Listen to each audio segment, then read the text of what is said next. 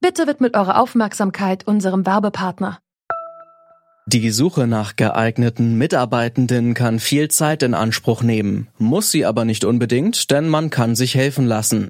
Zum Beispiel mit den Premium-Stellenanzeigen von Indeed, denn damit wird eure Stellenanzeige in der Suche sichtbarer und Bewerberinnen und Bewerber werden schneller auf euch aufmerksam. Indeed schenkt euch jetzt 75 Euro Startguthaben für eure Premium-Stellenanzeigen. Klickt dazu auf den Link in den Show Notes. Es gelten die AGB. Pippi ging voran die Treppe hinauf. Sie machte die Tür auf und sie standen in der Bodenkammer. Es war vollständig dunkel, abgesehen von einem kleinen Mondstrahl, der quer über den Fußboden fiel. Es stöhnte und pfiff in allen Ecken, wenn der Wind durch die Ritzen hereinblies. Servus, ihr Gespenster alle, rief Pippi. Na, habt ihr sicher erkannt, oder? Das war natürlich aus Pippi Langstrumpf und was wäre unsere Kindheit ohne die Rebellen gewesen? Eben, der Grundstein für Lesebegeisterung wird oft schon im Kindesalter gelegt. Viele Kleinkinder kommen so in Kontakt mit Büchern und Geschichten lange bevor sie Buchstaben kennen. Die gute Nachtgeschichte, erzählt von den Eltern, gehört in vielen Familien immer noch jeden Abend zum Ritual. Doch warum ist Lesen für uns eigentlich so wichtig? Dieser Frage gehen wir heute nach. Es ist Freitag, der 22. Oktober 2021. Mein Name ist Lars Feyen. Hi.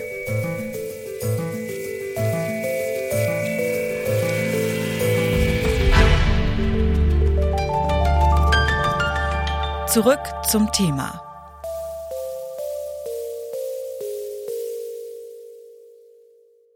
Information, Entspannung, das Abtauchen in fremde Welten. Es gibt viele Gründe zum Buch zu greifen und auf der Buchmesse in Frankfurt gibt es viele Menschen, die gerne mal lesen. Die Kolleginnen vor Ort haben deswegen einmal nachgefragt, warum sie denn eigentlich so gerne lesen. Weil Bücher Grundnahrungsmittel sind. Was interessant ist, bildet, Freizeit, entspannt. Was Spaß macht.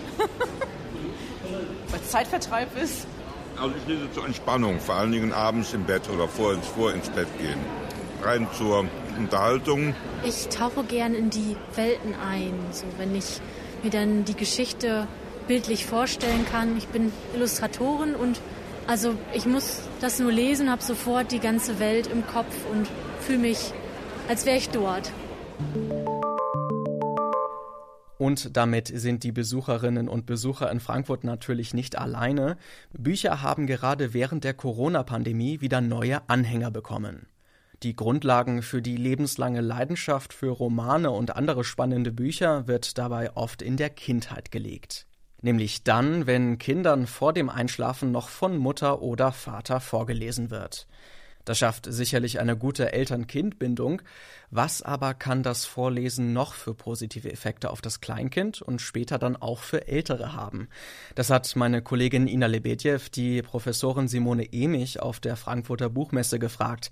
Sie leitet das Institut für Lese- und Medienforschung der Stiftung Lesen und hat erklärt, was das Vorlesen für Kinder bedeuten kann. Also zum einen ist es äh, früh, der, der, frühe Kontakt, die frühe Berührung mit dem Buch, das auch spielerisch einfach eine Rolle im Alltag spielt, aber natürlich dann das Vorlesen, das Erzählen ganz, ganz elementar dafür, dass äh, zum einen Lesen Bestandteil der Lebenswelt eines Kindes wird. Dass klar wird, ein Buch ist einfach etwas, das zu meinem Leben dazugehört, das zu der Medienwelt auch gehört, in die Kinder hineinwachsen, ähm, sehr früh lernen Kinder einfach, wie man ein Buch handhabt. Das ist ja nicht selbstverständlich, dass man es aufschlägt, durchblättert, wieder von vorne anfängt. Zum einen ähm, zahlt dieses, dieser frühe Zugang zu Büchern und zum Lesen ein auf die Bildungschancen von Kindern. Kinder, denen vorgelesen wird, lernen später selbst leichter lesen.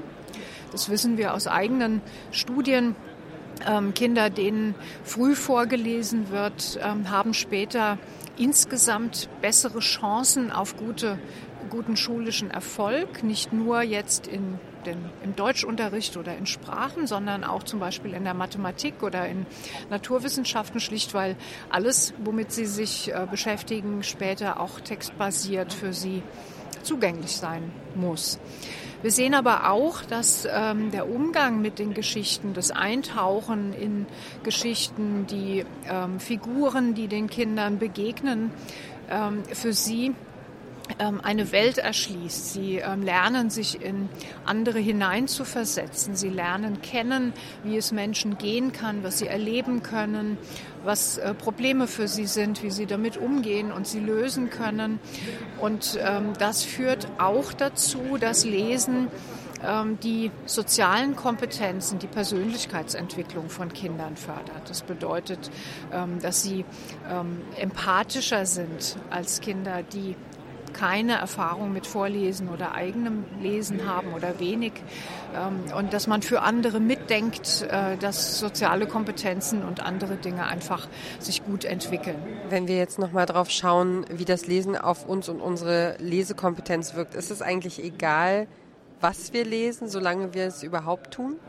Ich sag mal ungeschützt ja, weil es darum geht, das Lesen zu einer Selbstverständlichkeit in meinem Leben werden zu lassen. Und zwar nicht, indem ich es ähm, mit Gewalt jeden Tag ähm, tun muss, aber indem es zum einen eine Kompetenz ist, die mir ganz leicht von der Hand geht.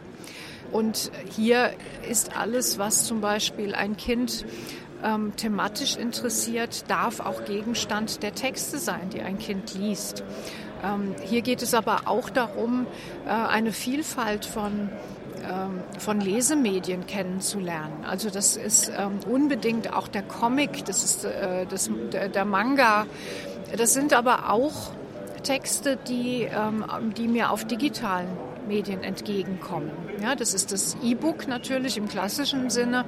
Äh, das ist aber auch irgendwann die Erkenntnis, dass ganz vieles, was wir sonst online tun, was wir äh, tun, um zu kommunizieren, ähm, was wir ähm, erhalten, wenn wir nach Informationen suchen im Netz und so weiter, ähm, was wir tun müssen, um auf äh, Facebook äh, und auf anderen sozialen Medien uns zu bewegen und uns vor allem uns ähm, äh, ja adäquat bewegen zu können.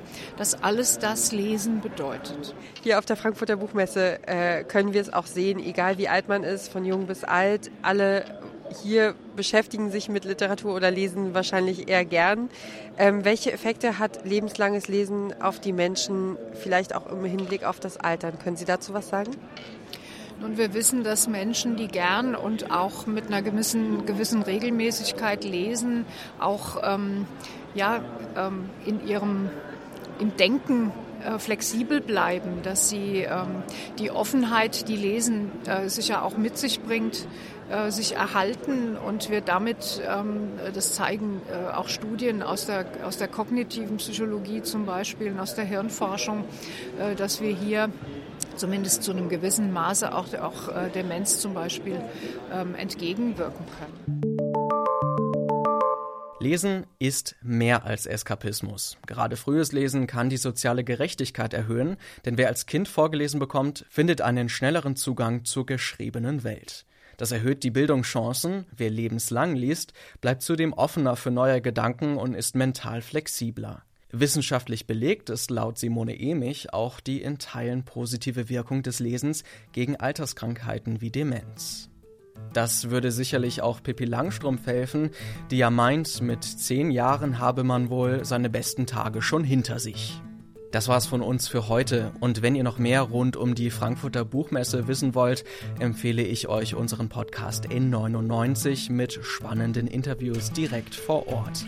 An dieser Folge mitgearbeitet haben Kai Riemen, Ina Lebetjew und Chefin vom Dienst war Rabea Schlotz und mein Name ist Lars Feyen. Macht's gut und bis zum nächsten Mal.